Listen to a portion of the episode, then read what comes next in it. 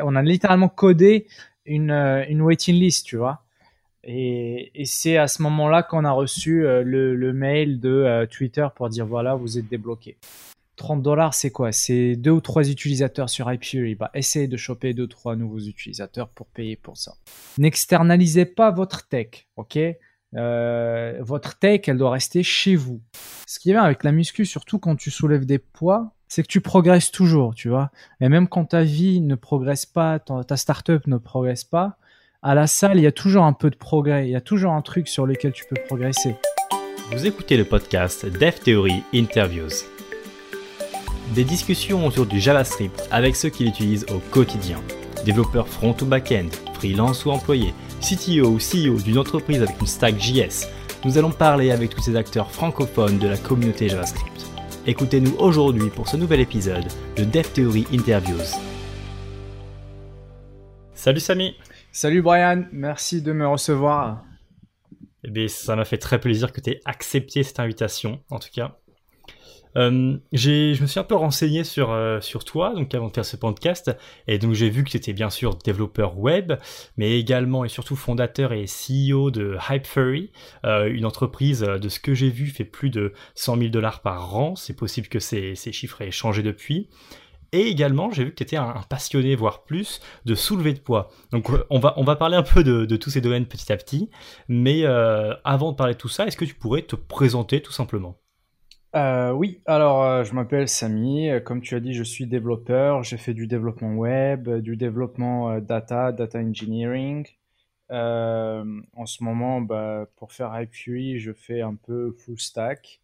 Qu'est-ce que je peux dire d'autre? Je je fais toujours un peu de consulting d'informatique, développement, etc. Et il y a un an, j'ai créé Hypefury, donc euh, un outil pour euh, pouvoir monétiser, euh, ta présence sur les réseaux sociaux. Et comme tu l'as dit, on vient de dépasser le cap des 100 000 dollars par an. Donc voilà. Bravo. Euh, super, et bien écoute, ce que je te propose, c'est de parler d'abord euh, de Hypefury dans une première partie, et ensuite, euh, et bien un peu plus des questions sur toi, sur, sur ta vie, sur ton parcours. C'est ce que ce, ce, plan te convient Bien sûr, allons-y. Super. Et ben, ben, la première question que j'ai envie de te poser, elle est plutôt simple, c'est qu'est-ce que Hypefury Hypefury, c'est, ça a commencé comme un petit outil pour scheduler des threads sur Twitter. Donc les threads, c'est tu vois, quand tu as un tweet et tu réponds au tweet, tu réponds au tweet et après ça te fait une petite histoire, ça c'est un thread. Et euh, à l'époque où j'avais créé Hype il n'existait aucun outil pour euh, ça, pour les planifier. Et donc c'était euh, c'était une motivation. Euh, il y avait plusieurs motivations en fait. Il y avait, je voulais apprendre à Euh, bon, il y a ma, ma chatte qui, euh, qui perd un peu la tête. Donc, euh, il y avait plusieurs motivations. une des motivations, c'était était technique. Donc, je voulais apprendre tout ce qui était technologie serverless. une deuxième motivation, c'était de faire un outil qui va me permettre moi-même de, de disons, de monétiser ma présence sur les réseaux sociaux, ce que j'essayais déjà de faire à l'époque et où j'avais plusieurs outils que je bidouillais pour les faire fonctionner euh, ensemble. Et euh, la troisième motivation, c'était un peu euh, juste la curiosité de me dire, voilà, il n'existe aucun outil, est-ce que je peux faire quelque chose qui résout ce problème? Mais il n'y avait pas, avait pas une grande ambition derrière, tu vois. Je me disais pas, ouais, dans un an, on aura 500 utilisateurs, on fera 100 000 dollars. c'était vraiment de la pure curiosité, quoi. Donc voilà, ça c'est la motivation. Je sais pas si je m'égare pas un peu. Euh, donc ta question c'était Hypefury ce que c'était. Donc voilà, Hypefury ça a commencé comme un outil pour euh, scheduler euh, des, des, threads sur Twitter et je l'ai fait tester par des amis, des gens que j'avais parce que j'étais déjà dans Twitter à l'époque. Je faisais du, du mon side hustle, mon side business, c'était de faire du coaching de musculation quoi. C'était ça, euh, c'était avec ça que je passais mon temps sur Twitter et j'essayais de vendre mes coachings, etc. Donc j'étais déjà sur Twitter, j'avais des, des, contacts, j'avais un petit réseau et donc je l'ai fait tester, j'ai fait tester Hype Fury à ce petit réseau. J'ai fait tester le MVP de Hype Fury euh, à, à, mes amis et euh, là j'ai commencé à recevoir du feedback. Et c'était genre, ouais, est-ce que tu peux ajouter ça? Est-ce que tu peux modifier ça? Ça serait bien d'avoir ça, etc., etc. Et là, tu vois, et, ça, en fait, ça se passe super vite. La, disons, la première étape de High Fury, ça a duré 5 mois. Et euh, ça se passe super vite, tu t'en rends pas compte. Et là, tu, tu te rends compte au final que tu as passé euh, tous les jours, euh, toute la journée à travailler dessus et qu'il y a des utilisateurs qui l'utilisent et que ça résout de vraies problématiques que aucun autre outil résout. Quoi. Et donc voilà, ça c'est la petite histoire. Donc, euh, je disais, euh, les cinq premiers mois, donc c'était une bêta privée. Euh, désolé, Brian, si je grille pas tes questions, si je réponds pas. À ah non, il n'y a aucun souci. Il n'y a vraiment aucun souci, t'inquiète. Avant que tu les poses, donc. je raye les questions pour te dire. donc tu peux les, les, reposer pour, pour confirmer si tu veux. Donc quand j'ai fait le MVP, je l'ai fait en quoi deux trois jours. Et MVP, c'est euh, Minimum Viable Product. En gros, c'est la version minimale de base. Tu vois, je, c'était un truc ultra moche, euh, vraiment simple, qui permettait de planifier des tweets, euh, des threads. C'était, ça le MVP. Et donc, j'en ai parlé à mon réseau, je l'ai posté sur Twitter. J'ai fait la petite astuce de, euh, j'ai seulement 10 places limitées pour avoir des gens qui voulaient, qui étaient motivés pour le tester. Et j'ai créé un groupe Telegram où j'ai invité bah, les, les, testeurs. Et c'est là où j'ai collecté le feedback, etc. Et il était toujours en bêta euh, privé pendant tout ce temps-là. Et euh, comment dire? Euh, Et à un moment, bien sûr, je me suis dit, écoute, tu peux pas rester en bêta privé toute ta vie. de toute manière, il sera jamais fini. donc je l'ai lancé en décembre, je l'ai lancé, je l'ai commencé en août et en décembre, le 17 décembre, je l'ai lancé en public avec le paiement, etc. Euh, voilà, ça c'était la première étape de la vie de, de Hype. Ok, hyper intéressant, très très intéressant. Et donc, euh, donc euh, une question logique que j'ai, ça va être en quelle technologie tu as commencé à développer Hype et est-ce que actuellement c'est toujours les mêmes techno ou il y a eu un refactoring ou pas? Euh, oui, alors, euh, comme je t'avais dit, j'ai une des motivations était d'apprendre toutes les technologies serverless. Donc, euh, par exemple, Google Firebase, Firestore, ce genre de trucs-là, quoi. Et donc, j'avais choisi bah, justement Google Firebase, Google Firestore, bien sûr Google Cloud Project, parce que Firebase, c'est sur Google Cloud Project. Euh, j'ai du Vue.js en front, donc j'ai pas choisi React. On va, on va me poser la question du pourquoi pas React. Honnêtement, React, ça me faisait peur. Je trouvais ça trop compliqué. Et moi, je voulais juste faire un petit MVP qui fonctionne. Et j'étais parti sur Vue. En plus, j'en avais fait il y a super longtemps, de manière assez superficielle. J'en avais déjà fait, donc je me suis dit, allez, go, je vais faire du Vue. J'ai une partie du backend en Node qu'est-ce que je peux te dire d'autre? On utilise PubSub aussi, qui est un outil de Google Cloud Project. Est-ce que tu veux que je rentre en détail dans la stack? Écoute, tu peux. Franchement, il n'y a aucun souci, tu peux totalement. Donc la stack, donc le front, c'est assez simple, c'est du Vue, tout simplement. En ce moment, on est en train de travailler sur une application native, donc on utilise Flutter. Flutter, c'est un framework de Google qui utilise le langage Dart et qui te permet de créer, euh, de, de faire avec une seule code base, de faire l'appli euh, Android et l'appli iOS. Et sinon, bah, c'était l'application web qui était une PWA, donc une Progressive Web App, une application mobile en gros qui a certaines capacités natives que tu peux par exemple entre guillemets installer sur ton téléphone. Donc ça te crée un lien sur ta homepage sur le téléphone. Euh, donc la PWA c'est vraiment cool sur Android, mais c'est vraiment pourri sur euh, iOS parce que iOS ne les supporte en fait. Pratiquement, il est toutes les quasiment toutes les API euh, de, des PWA, elles sont pas supportées sur iOS parce que Apple elle veut que tu ailles sur leur store en fait. Et ils veulent que euh, tu, tu, par exemple, quand tu vas prendre des subscriptions, des euh, abonnements, ils veulent prendre leur commission. Donc je, je crois que c'est la raison principale pour laquelle le support des PWA sur iOS est, assez basique. Donc voilà, c'est pour ça qu'on crée une application native. Donc, j'ai dit, on a une application web, une application native. Maintenant, dans le backend, qu'est-ce qu'on a? On a principalement Firestore. Firestore, c'est notre base de données et notre backend. C'est un peu la particularité, c'est que c'est une base de données et en même temps, c'est un backend. Qu'est-ce que ça veut dire? Ça veut dire que, bon, sur une application classique, pour euh, faire un appel à la base de données, tu auras ton front qui va appeler ton euh, backend, qui va appeler ton Postgres. Et Postgres va répondre au backend et le backend, il va répondre à ton client. Et donc avec Firestore, bah t'as pas la dernière, la partie derrière qui est backend plus base. Bah, en fait c'est mergé, c'est la même chose. Donc euh, de ton front, tu dis, écoute, donne-moi les infos sur l'utilisateur par exemple, et il te les file directement. Et bien sûr, tu as des règles de sécurité que tu mets en place pour éviter que les gens fassent n'importe quoi avec ta base.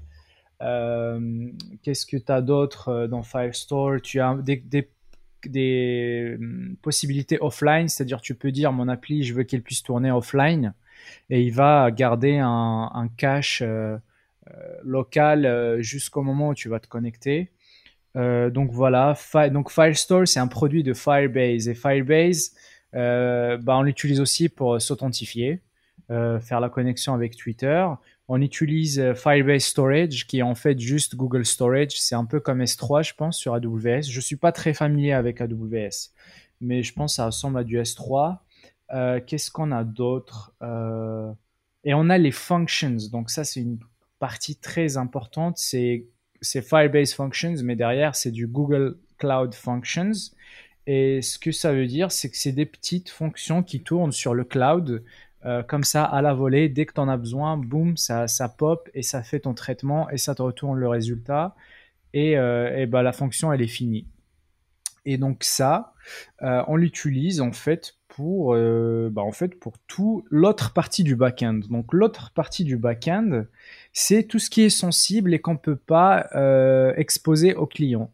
Donc par exemple, tout ce qui est paiement ou tout ce qui est posting sur Twitter. Donc pour ça, on a besoin de, clés privées, donc on ne peut pas les exposer aux clients.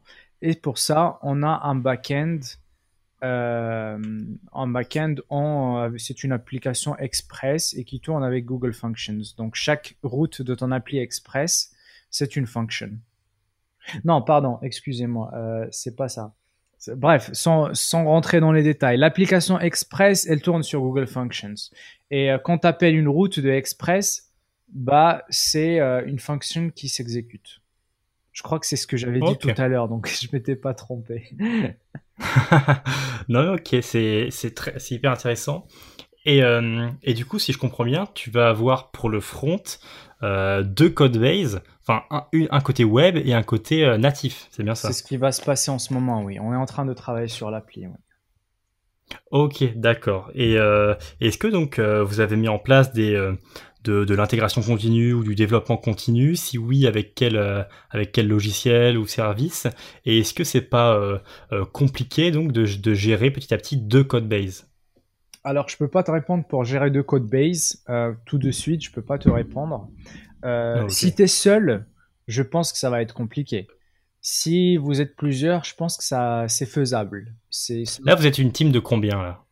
Ouais bah là là il y a moi, il y, a, il y a Louis qui va nous rejoindre la semaine prochaine et qui, est, euh, qui va être la personne la plus senior euh, comparée à moi. On a le même, euh, disons, la même seniorité si tu veux. Et donc lui, j'aimerais un peu qu'il prenne la tête de la partie tech, ou en tout cas qu'il m'aide beaucoup sur la partie tech. On a Harris qui est développeur, il est à mi-temps. Euh, on a Mehdi qui, est, euh, qui était mon stagiaire et qui vient de nous rejoindre. On a Kouch qui était mon stagiaire qui va nous rejoindre aussi. Euh, donc j'ai trois autres stagiaires. Donc voilà, c'est le, cliché de la boîte qui tourne aux stagiaires, mais les stagiaires c'est ça, c'est c'est pas magique, c'est pas magique. Euh, il faut les suivre. Si, après, si, si vraiment tu es quelqu'un d'honnête, les stagiaires, il faut que tu leur donnes quelque chose en retour. C'est ton expertise, ton mentoring, etc. Donc il faut que tu les suives, il faut que tu reviews leur PR, il faut que tu leur apprennes, des trucs. Mais bon, ce qui est bien, c'est que c'est un, un, investissement en fait. C'est par exemple les Couche et Mehdi euh, que, qui étaient mes stagiaires. Maintenant, on les a, on les a recrutés. Et, euh, et maintenant, c'est eux un peu qui m'aident avec les autres stagiaires que j'ai.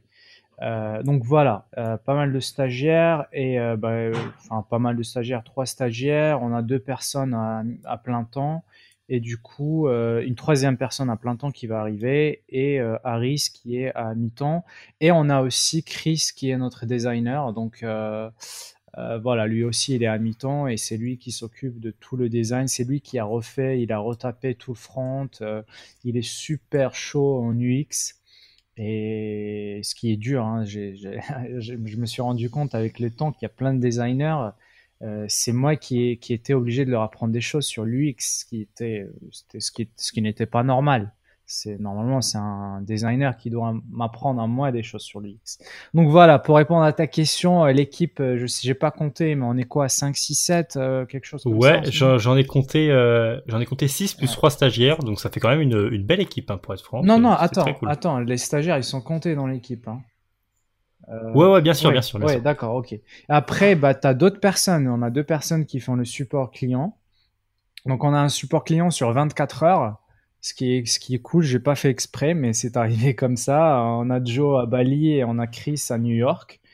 Euh, ah, trop bien. Il y a mon partenaire, mon associé. Donc, euh, la deuxième partie de Hype Fury, euh, c'est que j'ai recruté un cofondateur, Yannick, donc lui qui s'occupe de tout ce qui est marketing, growth, etc. Euh, qu'est-ce qu'on a d'autre euh, euh, Bon, j'espère que j'ai oublié personne. On a Océane qui nous aide sur tout ce qui est création de contenu, etc. Donc voilà, on est, on est au total, je te dis, on est 12, 13 ou 14, quelque chose. Ah oui. voilà, beaucoup de gens qui bossent à mi-temps. donc voilà, on fait avec les moyens, tu vois. On gagne 8000 dollars par mois, donc avec ces moyens-là, on essaie de, de, de, faire plein de trucs, plein de trucs, quoi. Voilà. Ouais, clairement, va avoir une, team comme ça euh, pour 8000 dollars par mois, c'est quand même déjà très beau. Ouais, ouais, ouais. Euh, donc voilà, pour euh, revenir, je sais pas, je me suis perdu dans, mes, dans mes pensées. C'était quoi la dernière question? Alors la dernière question c'était par rapport au code base. Oui. Et, et donc oui, tu me disais que tu savais pas encore concernant le, fait que les, plusieurs code base, est-ce que c'était encombrant ou pas? Écoute, de toute manière, t'as pas le choix. Ok? Si tu as une application euh, pour laquelle il est primordial d'avoir une appli native, t'as pas le choix quoi. C'est il faut que tu la fasses. Et dans ce cas, ce que tu pourrais faire en fait, c'est utiliser par exemple React Native. Si tu as une application React, tu peux utiliser React Native et tu peux recycler plein de code pour créer une application euh, mobile. Moi, dans mon cas, vu que j'utilise du Vue, euh, et j'ai vu Vue Native et ça m'avait pas l'air très euh, très très très mature. Donc je me suis dit allez go, on va faire euh, on va faire du Flutter, on va essayer de faire de l'argent pour pouvoir payer les développeurs et on va avoir une vraie application mobile quoi. Voilà. Euh, donc voilà, pour résumer, si vraiment tu as un business pour lequel tu as besoin d'une appli mobile, euh, t'as pas trop le choix de toute façon. Et React Native, je pense, c'est une bonne alternative si euh, tu as du React dans ta code base. Et donc il y avait une question juste avant, et il y avait deux questions en une. Tout à fait oui, mais je ne m'en souviens plus. ok, donc voilà. Euh, donc juste pour venir, le backend, c'est du Vue, du Flutter, euh, du Google euh, Firestore, Firebase, des functions. On utilise PubSub. PubSub, c'est un comment on peut comment on peut décrire ça? Une file de messages. Donc c'est pour s'envoyer des messages entre différentes choses. Et par exemple, c'est ce qu'on utilise pour dire bah, post ce tweet. Donc on balance le tweet dans la file il y a un job, une euh, Google Function qui le traite. Et par exemple, si ce tweet-là, c'est un thread, en fait, si c'est plusieurs tweets d'affilée, bah, elle va repousser le deuxième tweet dans la file, et elle va le reconsommer et repousser le troisième, et ainsi de suite. Voilà. Ok. Ok, ok. Euh, écoute, là, ce que je me demande actuellement, c'est quel est euh, actuellement ton rôle dans Hyperi Qu'est-ce que tu fais au quotidien, sachant que du coup, il y, a une team, donc je suppose que tu dois plus être en train de coder euh, toute la journée. Donc, qu'est-ce que tu fais actuellement chez, chez Hyperi Oui, je code plus toute la journée, plus autant qu'avant, de toute manière. Il y a des trucs que je dois faire moi-même. Par exemple, des fonctionnalités sensibles. Par exemple, là, je dois travailler sur le support de pouvoir connecter plusieurs comptes Twitter a un seul compte Hyperi. Et ça, euh, dans la team, euh, je suis le mieux placé pour le faire parce que je connais bien la code base. Il faut vraiment que ça soit parfait, ultra bien testé, etc. Ça ne veut pas dire que les autres, les autres membres de l'équipe font des trucs pas testés. Mais je veux juste m'en occuper de A à Z tout simplement. Donc je trouve que c'est assez sensible comme fonctionnalité. Mais mon objectif à long terme, c'est justement de me sortir un peu du, du business et qu'on n'ait plus besoin de moi pour faire ça. Donc ça, je l'ai fait pour plusieurs choses. Je l'ai fait pour le service client déjà, où euh, à une époque, j'étais obligé de faire tout le service client et ça devenait, en fait, ça devenait impossible. Tu peux pas faire le service client et faire le code et faire le produit et faire le marketing et le machin. Donc, euh, mon objectif euh, d'ici les prochains mois, c'est que tout soit bien documenté, que qu'on ait besoin de moi pour rien en fait, à part pour review les pull requests, merger les pull requests. Donc euh, voilà, c'est ce que je fais en ce moment. Je review, je merge, je planifie, je gère un peu tout. Euh, je travaille aussi sur l'application euh, mobile du coup, parce que j'ai deux stagiaires qui ont déjà fait du Flutter, mais ils ont besoin quand même d'accompagnement et de quelqu'un senior qui les, qui les encadre. Qu'est-ce que je fais d'autre? Parfois, je fais quelques, un peu de support, un tout petit peu de support, mais ça, mon objectif à long terme, c'est vraiment de, de complètement arrêter de faire du support, à part pour aller parler avec les utilisateurs, juste taper à la discute et en savoir plus sur eux et sur, sur ce qu'ils font.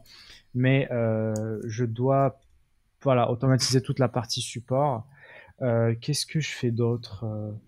Voilà, il y, a beaucoup de travail en fait. Il y a beaucoup de, tu vois, quand tu es une startup comme ça, euh, early stage comme ils disent, t'as plein de taf en fait. T'as pas le temps de te de te reposer. Il y a toujours des trucs à faire, soit du dev, soit planifier des trucs, soit débugger des trucs, soit améliorer des choses, soit parler avec les utilisateurs. Je parle aussi avec les utilisateurs c'est moi qui m'occupe du produit, donc euh, c'est moi qui reçois les feature requests, les demandes de fonctionnalités, c'est moi qui juge si c'est bon ou pas, c'est moi qui essaie de les planifier euh, du mieux que je peux, parce que parce qu'on a toujours trop de, travail, donc euh, faut, faut trouver la place, quoi. Faut trouver l'endroit pour, euh, pour, caler une nouvelle fonctionnalité. Euh, donc voilà, c'est ce que je fais. Je m'occupe. Euh, est-ce que je m'occupe de l'administration? Bah, il n'y a pas beaucoup d'administration en ce moment. mais il y a par exemple, tu vois, un truc vraiment qui me fait chier, c'est la TVA. Donc jusque-là, on n'a toujours pas géré la TVA. Et bah, à un moment, il faudrait que je me pose et que je me dise, OK, comment on va implémenter ça? Comment on va augmenter euh, nos tarifs pour prendre en compte la TVA? Quel outil je dois utiliser? Euh, Voilà, ce genre de choses-là. OK. Euh, je vois, je vois. Ta question, c'était sur la CI. effectivement, oui. Et c'est ça, c'est ça. Ouais, bah la CI, on l'a enfin implémenté il y a quelques semaines. Donc enfin, on a de la CI. Euh, on l'a mis sur GitHub Actions. Donc on hésitait entre Circle CI, GitHub Actions. Euh, il y en avait un peut-être. Euh, bon, GitLab CI non, parce qu'on n'utilise pas GitLab. T'as quoi d'autre comme CI T'as CodeFresh. Je pense que c'était trop cher. Euh, Circle CI, j'ai trouvé leur interface était trop pétée. Ils avaient deux versions de, de UI en même temps. Et donc d'un écran à l'autre, tu passais d'une version à l'autre et ça ressemblait à rien. En plus, euh, je trouvais que c'était, ça valait pas le coup de payer pour ça, quoi. Et puis si un jour on décide de ne plus être sur GitHub euh, Actions, euh, ça nous prendrait peut-être un jour de migrer sur un autre, une autre plateforme. Donc ça valait pas le coup d'être sur Circle CI et payer. Donc on est sur GitHub CI. on a mis en place bah, de l'intégration continue, du déploiement continu, mais pas sur master. Donc le, le, déploiement sur, euh, pardon, pas sur la prod. Donc le déploiement sur la prod, on le fait à la main. Je préfère quand même garder le contrôle sur ça. Euh, voilà, donc euh, jusque là, j'en suis satisfait. Il y a des, des fonctionnalités que j'aurais aimé bien que ça puisse faire. Par exemple, ne pas par exemple, si tu pushes un commit sur une pull request et tu la merges tout de suite, bah parfois ça nous crée deux, euh, deux euh, comment dire, deux runs de la CI, ce qui est normal parce que ça te crée un run pour le commit que tu as pushé sur la PR et, un commit sur euh, celui qui a été mergé sur master. Et généralement, tu veux pas ça surtout si ça te déploie sur un environnement. Voilà, j'entre trop dans les détails, mais bref, euh, j'en suis content. Euh, GitHub Actions, euh, allez-y. Si vous voulez une CA, écoutez, je vais vous faire le résumé de plusieurs heures et de tests et de recherches parce qu'on a bien testé tout, tout le truc. et voilà, allez-y sur GitHub Actions. Voilà.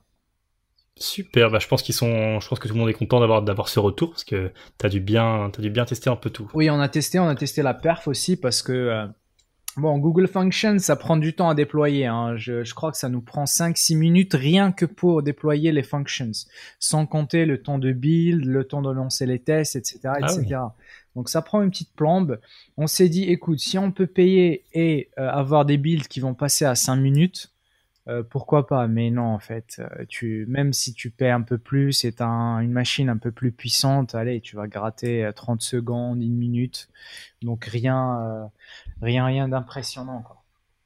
Ouais, donc passer de 8 minutes à 7 minutes, euh, ça change rien en fait. Euh, ok, et, je me demandais alors quel est, quel est ton, ton IDE, ton éditeur de texte euh, pour rester un peu dans tout ce qui est développement? Alors moi je suis déjà je suis un hérétique parce que je viens de passer de Arch à Windows. Euh, mais par contre, je suis sur WSL. Donc, euh, je suis sur WSL 2. J'ai un Arch Linux. En fait, WSL, c'est Windows Subsystem for Linux, euh, qui en gros Linux dans ton Windows avec, qui c'est ton Linux qui utilise vraiment les API natives de Windows pour faire tous les appels qu'il a à faire. Et ça marche super bien. Je suis très content. J'ai, en fait, j'ai un PC gaming avec un bon CPU. Et euh, c'est ce que j'utilise maintenant pour coder. Euh, j'ai tout qui marche bien sous Windows, c'est parfait. Euh, tout est supporté. si je veux même jouer, me faire un petit jeu, je peux jouer tout de suite. J'ai pas besoin de switcher d'écran ou quoi que ce soit. Donc je suis très satisfait. Je suis passé en même temps sur VS Code. je trouve que c'est vraiment cool comme outil. Moi, à la base, j'utilisais IntelliJ. Donc, parce qu'à l'époque, je faisais du Scala, donc à l'époque, j'utilisais IntelliJ euh, et je suis passé sur VS Code, ça marche super. Ce qui me manque le plus sur Linux, c'est i3, c'est le Window Manager i3. Mais bon, on, s'adapte, on fait avec euh, euh, et, voilà, je suis satisfait de VS Code avec Windows, avec WSL. J'ai toujours mon petit Arch derrière, mon petit ZSH, mes petites commandes, mes, mon, mon mode Vim, etc. Donc je suis satisfait du setup. Ok, ok, parfait, parfait. Euh, également euh, par rapport donc euh, à Hypefury, donc c'est un service qui dépend tout de même entièrement de Twitter à l'heure actuelle. Oui. et est-ce que c'est simple ou pas donc de travailler avec Twitter ou de travailler donc en étant dépendant d'un réseau social? Bah écoute, c'est un risque que tu prends. Hein c'est un risque que tu prends, c'est un risque que tout le monde prend euh, quand ils se basent sur une API qui ne leur appartient pas. Euh, parfois c'est stressant, je me souviens du cas, on nous a bloqué, euh, disons, on, nous a tout simplement bloqué, ils appellent ça rate limiting. Et en gros, ce qui se passe, c'est que si tu dépasses un certain nombre de postes, bah, tu es limité. Et donc, c'était un peu, c'était parmi les deux semaines les plus stressantes de ma vie où on a été bloqué, on a contacté, on les a contactés, on n'a pas reçu de réponse. Et j'étais parti sur leur forum de développeurs, leur communauté de développeurs, et je lisais tous les gens qui disaient oh on nous a bloqué, notre truc marche plus, on nous a pas répondu, euh, ou euh, on nous a refusé, on ne nous a pas dit pourquoi. Donc c'était super stressant. Euh, mais au final, bon, j'ai, je les ai un peu relancés plusieurs fois et ils ont rapidement euh, débloqué les accès et puis voilà. Donc voilà, c'est, un risque que tu prends hein, de toute manière. Je, dirais un peu comme pour l'appli mobile, t'as pas le choix, il faut que tu le fasses. Tu utilises la, la plateforme de quelqu'un, il faut être sympa avec eux, respecter leurs règles, etc. Et je pense qu'il n'y a pas de raison pour qu'il y ait un problème, quoi. T'avais euh, avais combien de personnes à ce moment-là qui payaient, euh, qui étaient des vrais clients, donc euh, à ce moment-là où ils t'avaient bloqué? Ah, on en avait beaucoup. Hein. C'était pas, c'était pas quand High Fury était tout petit. Hein. C'était, qu'est-ce que je, je veux dire On avait 400 euh, personnes, peut-être? Ah oui. Je vais regarder. Ouais, ouais. c'était- D'ailleurs, juste pour avoir, pour avoir une échelle, euh, actuellement, euh, c'est combien de, de clients? En fait, euh, nos chiffres sont publics. Donc, si tu vas sur hypefury.bearmetrics.com, tu verras que on a, ouais, 561 euh, clients en ce moment. Ok. Ouais. Donc oui, 400, ça fait quand même beaucoup. euh, Ah ouais, ouais. c'était euh, c'était une grande partie. Hein. Et euh, en fait, en plus, c'était un truc que tu peux pas gérer parce que c'est pas random. euh, c'est pas random, mais euh, par exemple, en fait, ça n'arrive qu'aux heures de pointe parce que Twitter, il fonctionne avec des fenêtres de 15 minutes. Donc, il te dit, tu peux poster X tweets pendant 15 minutes. Et à la prochaine 15 minutes, ça reset, ça repart à zéro. Donc, généralement, ça marche jusqu'aux heures de pointe, en fait. Et c'est là où euh, c'est de la chance, c'est-à-dire avec la... si tu as, si t'as schedulé aux premières minutes des 15 minutes, ça va, ça passe. Si tu es à la fin, si tu es à la 10e, 14e minute, ah là, tu te fais bloquer. C'était très dur à gérer. À un moment, on était même prêt à fermer les inscriptions, tu vois. On, est- on en est arrivé là.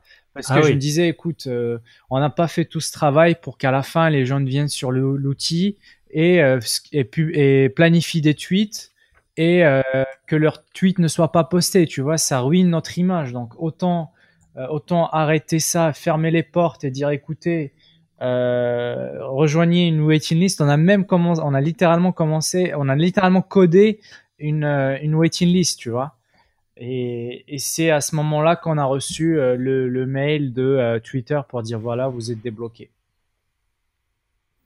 Ok, ah oui, donc coup dur à ce moment-là, effectivement. Ouais, ouais. Ok, ok. Et autre chose, donc, euh, parce que j'ai moi-même utilisé euh, pour euh, de- depuis maintenant 2-3 semaines, je crois. Euh, et franchement, j'adore. Hein, là- Là-dessus, c'est vraiment une- bonne app. Mais en l'utilisant, je me suis également rendu compte qu'il y avait énormément de services intégrés. Donc là, je les ai un peu notés. Il y a par exemple Equte euh, que tu utilises pour les feedbacks, pour envoyer des, pour request donc des features depuis les utilisateurs directement. Il y a également Beamer pour afficher toutes les actualités, euh, les, news de- des applications, donc des mises à jour pour, euh, pour que les clients soient, soient au courant. Il y a également First Promoter pour gérer toute l'affiliation du, de, de la plateforme, de l'app. Et en fait, je me disais, euh, pourquoi tu utilises autant de services et est-ce que ça vaut du coup vraiment le coup à, ton échelle actuelle, euh, parce que c'est tout de même une, belle app, euh, d'utiliser autant de services pour son application et de ne pas développer soi-même les, les différentes, différentes fonctionnalités. Ah bah écoute, la réponse elle est très simple. Est-ce que moi mon business c'est de c'est de gérer des affiliates? Non, donc je vais pas le développer. Est-ce que mon business c'est de collecter du feedback? Non, donc je vais pas collecter. Donc moi mon but euh, mon but c'est pas de coder, mon but c'est d'externaliser le, le maximum possible. Parce que en fait tu payes toujours le coût de l'opportunité. Le temps que je vais passer à coder un système d'affiliate, euh, c'est le temps que je ne passe pas à améliorer mon, mon, mon service, tu vois? Donc il y a toujours un coût. Euh, Je conseille à tout le monde de toujours externaliser le maximum possible. Quoi. Dès qu'il y a un truc qui sort un peu de ton expertise, euh, externalise-le. Ça coûte pas si cher que ça. Tu vois, tu regardes même les outils. Au final, euh, Beamer, euh, je sais même pas si on paye Beamer et euh, si je le paye, ça doit être pas cher parce que je me souviens pas du prix, tu vois. Donc Acute, Acute en plus, on avait un an gratuit. Euh, c'est un truc, c'est un outil que je recommande vivement d'ailleurs. Super outil pour planifier, euh, planifier euh, les, les futurs requests et les prioriser. Euh, donc vraiment, tu regardes. au final, on fait 8000 dollars par mois. On doit payer combien pour les outils? Je sais pas, mais c'est pas, c'est pas beaucoup quoi. En plus, c'est des, des coûts généralement qui sont fixes. Donc, moi, moi, je me dis, écoute, au lieu d'essayer d'économiser, essaie de faire plein, plus d'argent. Tu vois, c'est ça. C'est au lieu d'essayer de, de, gratter euh, 30 dollars, 30 dollars, c'est quoi? C'est deux ou trois utilisateurs sur Hyperi. Bah, essayez de choper deux ou trois nouveaux utilisateurs pour payer pour ça. Donc euh, voilà, et comme ce sont des coûts euh, fixes, généralement, ils sont fixes, tu gagnes de l'argent, les coûts sont stables, et, euh, et, puis voilà. Et toi, tu te, tu te prends pas la tête à coder. Parce. Non, mais parfois, tu peux même pas les coder. Comment tu vas coder First Promoter, qui est l'outil qu'on utilise pour gérer notre programme de partenaire, notre programme d'affiliate Mais c'est énorme comme machine. Tu vois, gérer tout, gérer les paiements, traquer les subscriptions, afficher une interface web aux utilisateurs pour, pour aux affiliés pour qu'ils puissent se connecter. C'est énorme. C'est un service à lui tout seul, tu vois. Ça n'a pas de sens de, de, de, le coder. Donc voilà, encore une fois, je me perds, mais euh, euh, non, non, toujours, si vous pouvez déléguer des choses, déléguez-les en fait. Si vous pouvez externaliser, externalisez. N'externalisez pas votre tech, ok? Euh, votre tech, elle doit rester chez vous. Mais par exemple, collecter le feedback, c'est pas votre tech, c'est pas votre service. Et nous, on fait pas dans le business de collecter le feedback. Donc ça, je vais chercher un produit qui le fait, qui le fait bien, qui ont de l'expérience, qui ont de l'expertise et qui va nous coûter euh, une fraction du prix qu'on va dépenser à créer un truc en interne. Ok, je vois. Hyper intéressant en tout cas d'avoir ton avis là-dessus. Euh, écoute, euh, je pense qu'on peut passer à, la dernière question que j'ai concernant Hypefury. Euh, donc de base, c'est une application qui est en anglais. Et donc je me demandais pourquoi tu as commencé directement sur l'anglais. Tu t'es dit directement que l'audience était plus grande, donc je commence en anglais. Ou est-ce qu'il y a d'autres raisons par rapport à ça? Euh, Bah alors pour Hype Fury, je me suis pas posé la question. Je m'étais posé la question à l'époque quand j'avais commencé sur Twitter. Donc si on vient euh, quelques mois avant la création de Hype Fury, j'ai lancé un business de coaching fitness, musculation et tout. Parce que moi j'étais un peu gros, j'ai perdu du poids et euh, les gens me disaient ouais comment t'as fait? On aimerait bien savoir etc donc quand je suis venu en moment où je me suis dit bon j'aimerais bien créer un side business sur Twitter euh, je me suis dit bah, pourquoi pas faire de, de, de, la muscu. En plus moi j'adore ça j'adore la muscu j'adore tout ce qui est strength euh, science donc la science de la nutrition de la force du sport et tout euh, donc j'ai lancé ça. Et c'est à ce moment-là, en fait, où je m'étais posé plein de questions sur la langue. Et en fait, je m'étais rendu compte que euh, en français, tu te limites vachement. Quoi. Il y a combien de gens francophones, en fait, dans, dans le monde? On a combien? 700 millions, c'est ça? Et en sachant qu'une grande partie elle est en Afrique, donc pas forcément les moyens de, de payer tes services. Donc voilà, c'est assez. Euh, je sais que ça va en choquer certains, euh, mais euh, la, comment dire, la, les anglophones, il y en a beaucoup plus. Tu peux toucher les gens. Rien qu'aux US, il y a combien? Aux US, 300 millions de personnes. Donc déjà la moitié de la population francophone est aux US, plus UK, plus l'Australie, l'Allemagne, les, pays qui sont un peu anglophones, l'Asie, l'Inde, etc.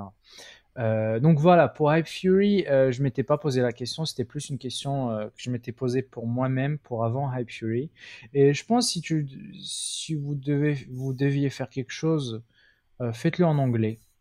C'est plus simple. Après, vous pouvez un peu vous, vous disons, toucher une clientèle française. Parce qu'aujourd'hui, le monde, il est, le monde est voilà il est distribué tu vois et ça n'a aucun sens de faire un truc en français parce que tu es en France ou euh, en allemand en allemand parce que tu es en Allemagne euh, parce que les Français, ils peuvent, tu vois, toi, tu es français, tu peux lire l'anglais, tu es venu sur Hype Fury. L'allemand, il sait lire l'anglais, il va venir sur Hype Fury. Euh, donc voilà, voilà mon idée là-dessus. Je pense que le mieux, c'est de faire les choses en anglais. Après, peut-être offrir différentes, disons, localisations. Euh, voilà. Ok, ok, ok, nickel. Euh, écoute, euh, on, va passer un peu plus sur les questions qui te concernent toi. Donc, donc actuellement dans ta vie, quel est le, le, titre que tu penses te, qualifie le mieux? Si tu devais en choisir qu'un seul, ce serait plutôt développeur, entrepreneur, fondateur. Ce serait quel, quel terme selon toi te qualifie le mieux et pourquoi? Euh, c'est une très bonne question, c'est une question dure. Je me qualifierais pas de développeur euh, parce que j'en suis un, mais c'est qu'une partie de ce que je fais. Mais je suis fier d'être développeur. Je, je, tu vois, j'ai pas, pas le syndrome de l'imposteur. Je pense que je suis un très bon dev et je suis fier de ça. Mais c'est pas quelque chose euh, que j'utiliserais pour me qualifier. Je dirais entrepreneur. Ça c'est bien parce que ça englobe beaucoup de choses. Et je pourrais me dire, je suis fondateur, pourquoi pas. Fondateur, ça va pas dire grand-chose en soi. Hein. mais entrepreneur, ouais. Le truc, c'est que Hype Fury, en ce moment, euh, on sait jamais distribuer de titres sur Hype Fury. Tu vois, on est trop petit. Je vais pas me dire, je suis le CEO euh, d'une boîte de, qui fait 8000 dollars par mois. C'est, ça, n'en vaut pas le coup. Euh, ça sert à rien, quoi. Mais mes responsabilités, ça sera plus CEO, CTO. Tu vois, c'est les deux. Donc, je sais pas a un titre pour ça, pour CEO, CTO. Je vois, je vois, je vois. Euh, écoute, euh, je pense que je pense qu'il serait maintenant intéressant de savoir un peu ton, ton parcours. Donc, euh, qu'est-ce que tu as fait euh, comme étude et puis comment tu es arrivé donc à faire du développement? Est-ce que c'est de l'autodidacte ou est-ce que tu as appris ça? Voilà, dis-nous un peu tout, tout, ton, tout ton parcours en fait, tout simplement. alors, quand j'avais, je crois, 14 ou 15 ans, j'étais dans une foire tu sais, une sorte de marché où tu peux acheter des CD, des livres. J'ai acheté un livre euh, sur le HTML. Et euh, je pense que c'était ma première introduction au développement, même si l'HTML c'est pas du développement. Et donc j'ai trouvé ça, j'ai trouvé ça impressionnant, tu vois, d'ouvrir mon notepad et de taper quelques trucs bizarres dedans et d'ouvrir Internet Explorer 6 et de, voir une page web, tu vois, je trouvais ça magnifique. C'est, j'ai vraiment créé quelque chose à partir de rien du tout. Et, euh, c'est là où ça a commencé. Bon, j'avais pas commencé à coder à l'époque. À 14-15 ans, j'ai pas codé.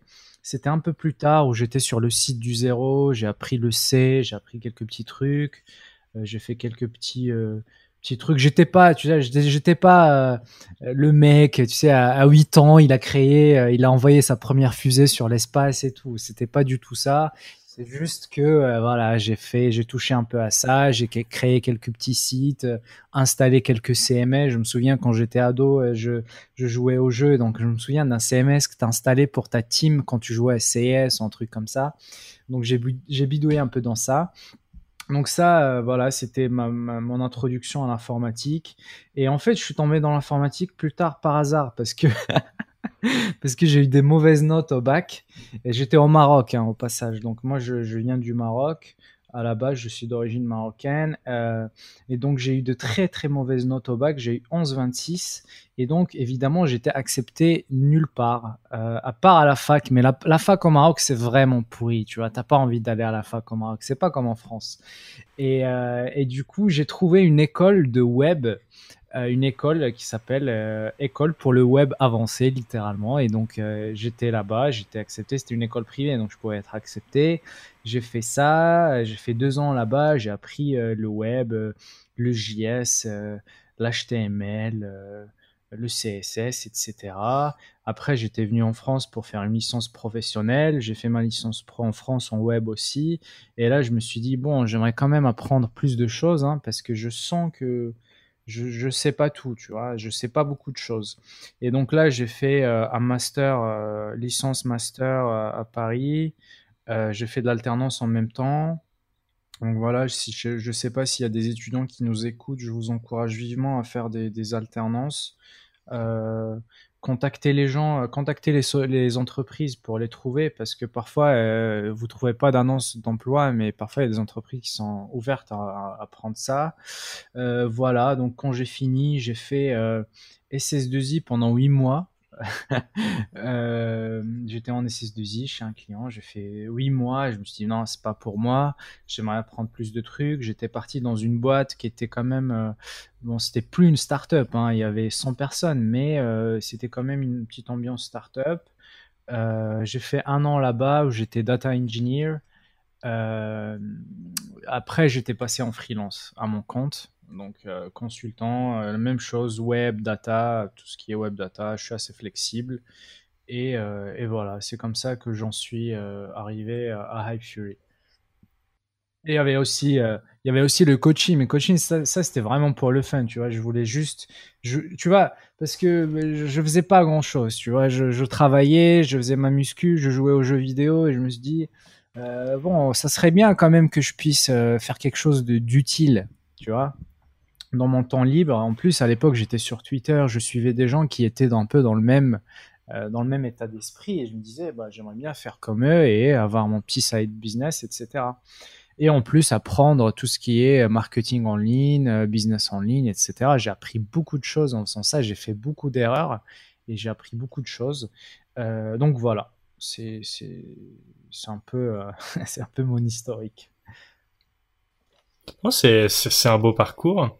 Et, et, je me demande maintenant, parce que tu, tu as continué à utiliser des, technologies, notamment des nouvelles technologies, Vue.js, Flutter. Et donc, comment tu fais, euh, notamment pour Flutter, je pense, euh, comment tu fais pour apprendre par toi-même? Quelle est ta, méthodologie donc pour apprendre des nouvelles technologies? Ouais, ok. Déjà, moi, je suis pas fan de lire des livres. euh, moi, c'est, je prends le truc, je plonge dedans et, je me démerde. Et en fait, tu te rends compte qu'avec, tu sais, avec de l'expérience, tu commences à t'adapter à beaucoup de choses et a des patterns que tu commences à reconnaître, tu commences à éviter. Et euh, voilà, tu apprends avec l'expérience.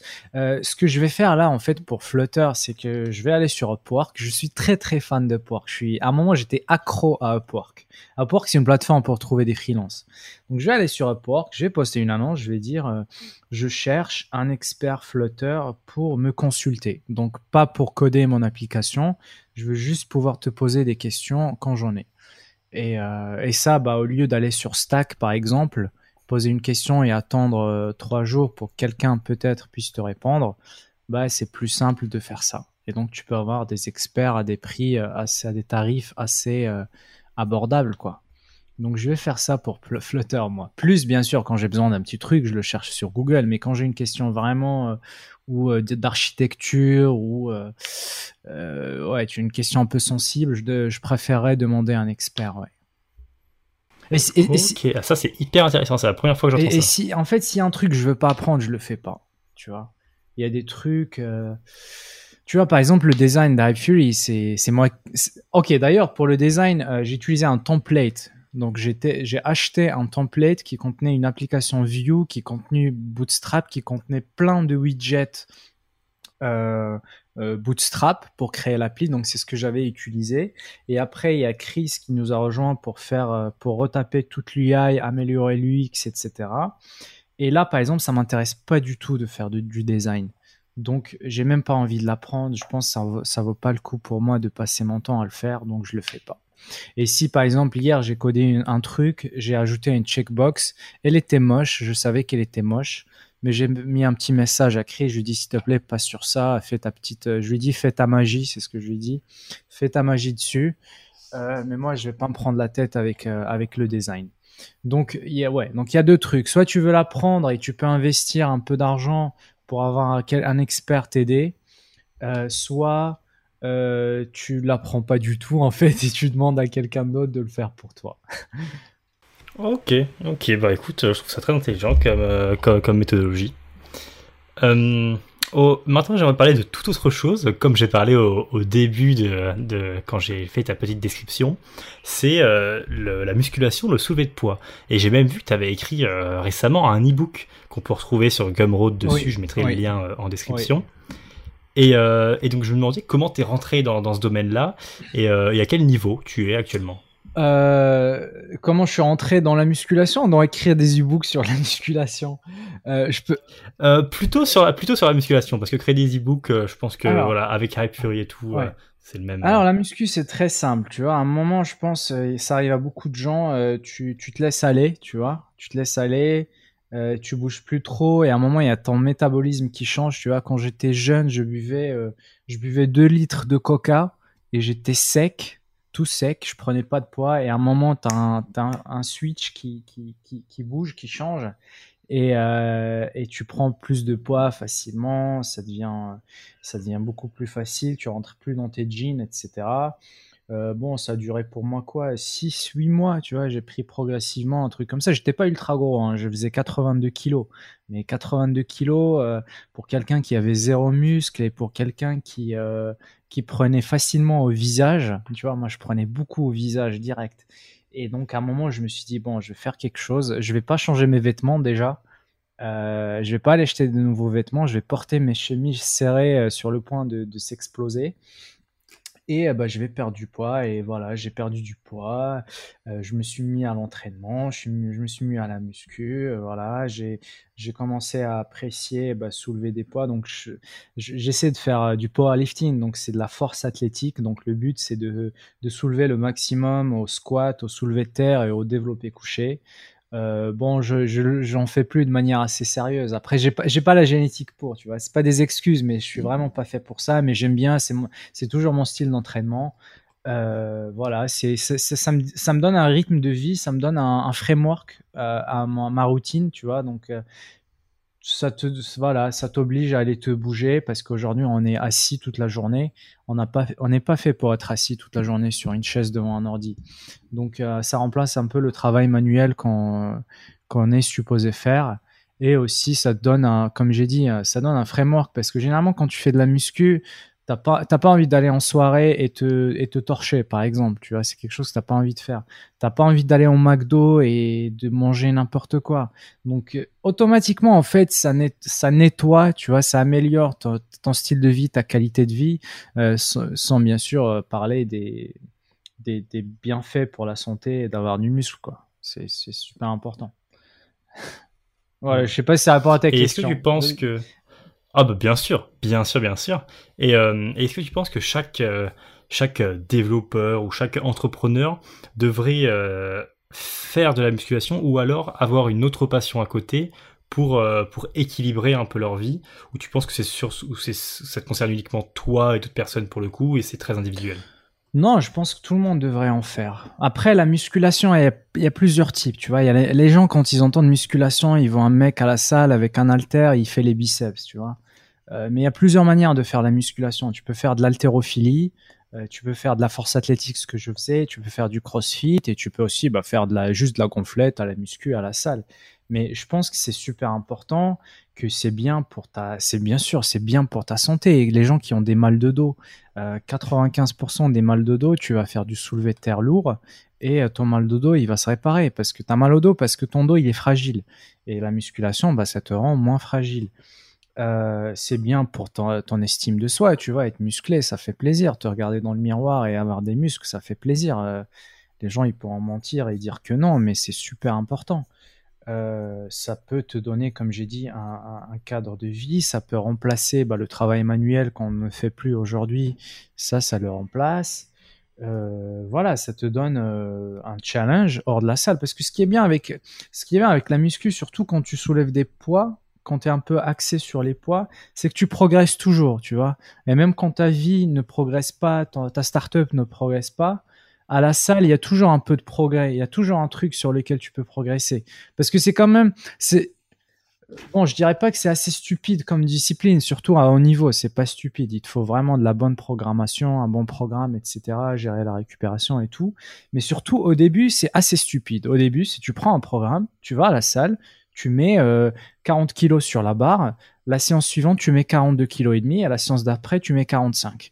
Et c'est automatique, tu vois. Il n'y a pas de. Et, voilà, ça t'offre un, challenge, une, progression euh, dans ta vie qui vient juste comme ça, juste en, créant une routine, quoi. Et ça t'apprend à créer une routine aussi, tu vois. Parce que s'entraîner, euh, moi, moi j'aime Parfois, j'aime pas m'entraîner. Souvent, j'aime pas m'entraîner, mais je suis obligé de le faire parce que voilà, c'est quelque chose que je fais. J'ai décidé que je vais le faire. J'ai un programme, euh, j'ai un coach, euh, je le suis. Euh, je peux pas rater ma séance et donc je fais, je fais ce que j'ai à faire, tout simplement. Super. Bah écoute, c'est très intéressant d'avoir d'avoir cet avis encore encore une fois. Euh, écoute, on va petit, à petit arriver euh, à, la fin de ce podcast. Euh, j'ai plus que j'ai plus que deux petites questions et la première, ce serait pour pour les, développeurs qui nous écoutent. Est-ce que tu, tu aurais par hasard une librairie, un framework, un outil, un service que tu as découvert récemment ou alors que tu trouves ou alors que tu utilises toi au quotidien et qui pourrait être utile un peu pour bah, pour ceux qui nous écoutent tout simplement? Bah écoute, je dirais à tout le monde, euh, apprenez à utiliser Vim. Hein. Surtout que là, tu vois, là j'ai des stagiaires, donc j'essaie un peu de leur euh, de prêcher la bonne parole, tu vois, et de leur faire utiliser Guide, de leur dire voilà pourquoi pourquoi il faut que tu touch type. Donc euh, taper sur un clavier sans regarder ton clavier. Pourquoi, pourquoi le mode Vim c'est cool Parce que ça te permet de faire des choses assez vite et que en fait tes doigts c'est l'extension de ton cerveau quand tu codes. Donc euh, c'est bien, tu vois, de pouvoir bouger rapidement. Il y a un truc qui s'appelle Vim Adventures. Euh, donc si vous tapez ça sur Google, c'est un jeu euh, qui utilise les raccourcis Vim. Donc pour apprendre un peu à bouger, etc. Qu'est-ce que je, peux, je peux te dire Ouais. Écoute, c'est déjà suffisant. Hein. C'est déjà suffisant. c'est déjà très très bien. Euh, bah est-ce que tu veux dire une dernière chose, peut-être concernant Hypuri ou, ou autre chose? Est-ce que tu as, un mot que tu veux dire à, ceux qui nous écoutent? Euh, Bah écoutez, qu'est-ce que je peux vous dire euh, aux développeurs? Si vous avez une idée, je dirais lancez-vous. Tu vois, pas et lancez-vous, je veux pas dire va écrire du code, hein, parce que nous on aime beaucoup écrire du code, mais il y a beaucoup de problèmes qui ne se qui, qui, en fait il y a beaucoup de développeurs qui vont écrire et écrire du code et sans résultat derrière, tu vois. Et, euh, et ça m'est arrivé de leur parler, de dire, euh, ok, voilà, tu as, écrit plein de code et tu as ton application React et machin et trucs, mais est-ce que tu as un client? Est-ce que tu as un utilisateur? Non. Euh, ok. Est-ce que tu sais comment obtenir des clients? Non. Donc voilà, ça sert à rien d'écrire plein de code si, euh, si tu n'as pas de clients ou si tu n'as pas au moins des gens potentiellement intéressés. Euh, faire du marketing, c'est super important. Et faire, faire du marketing, c'est un gros mot, tu vois, c'est trop gros. Faire du marketing, ça veut juste dire va chercher des clients, tu vois. Si tu fais un produit, par exemple, moi sur Hypuri, j'ai fait un produit pour les gens sur Twitter, bah, je suis parti leur parler. Euh, je suis parti euh, les contacter, je leur ai fait des démos, etc. Donc j'ai collecté du feedback pour pouvoir créer, pour pouvoir savoir où je vais en fait et ce que je dois faire du produit. Donc euh, je vous dirais lancez-vous, mais par lancez-vous, je dirais euh, regardez un peu le marché, euh, parlez aux gens, n'hésitez pas à leur envoyer des DM, des emails, etc. Posez-leur des questions. Si voilà, si par exemple ton MVP va te prendre deux week-ends à faire, vas-y, fais-le, tu vois. c'est pas grave, au moins tu auras appris quelque chose. mais ne passe pas six mois à travailler sur un outil et à la fin des six, mois, tu te rends compte qu'en fait, ce que tu as fait, soit ça sert à rien, soit il y a personne qui en veut, soit il y a un compétiteur qui fait la même chose, soit entre temps, il y a, un compétiteur qui, a été créé parce que, par exemple, dans mon cas euh, spécifiquement, il y a quelqu'un, euh, quelques, disons, quelques semaines après avoir euh, parlé de Hyperi, il y a quelqu'un qui a commencé à copier tout ce que je faisais et copier toutes les fonctionnalités, tous les, les, trucs. Donc imagine, j'aurais commencé à travailler sur Hyperi pendant six mois, j'aurais rien fait ah, pardon, j'aurais pas rien fait niveau marketing, j'aurais juste codé.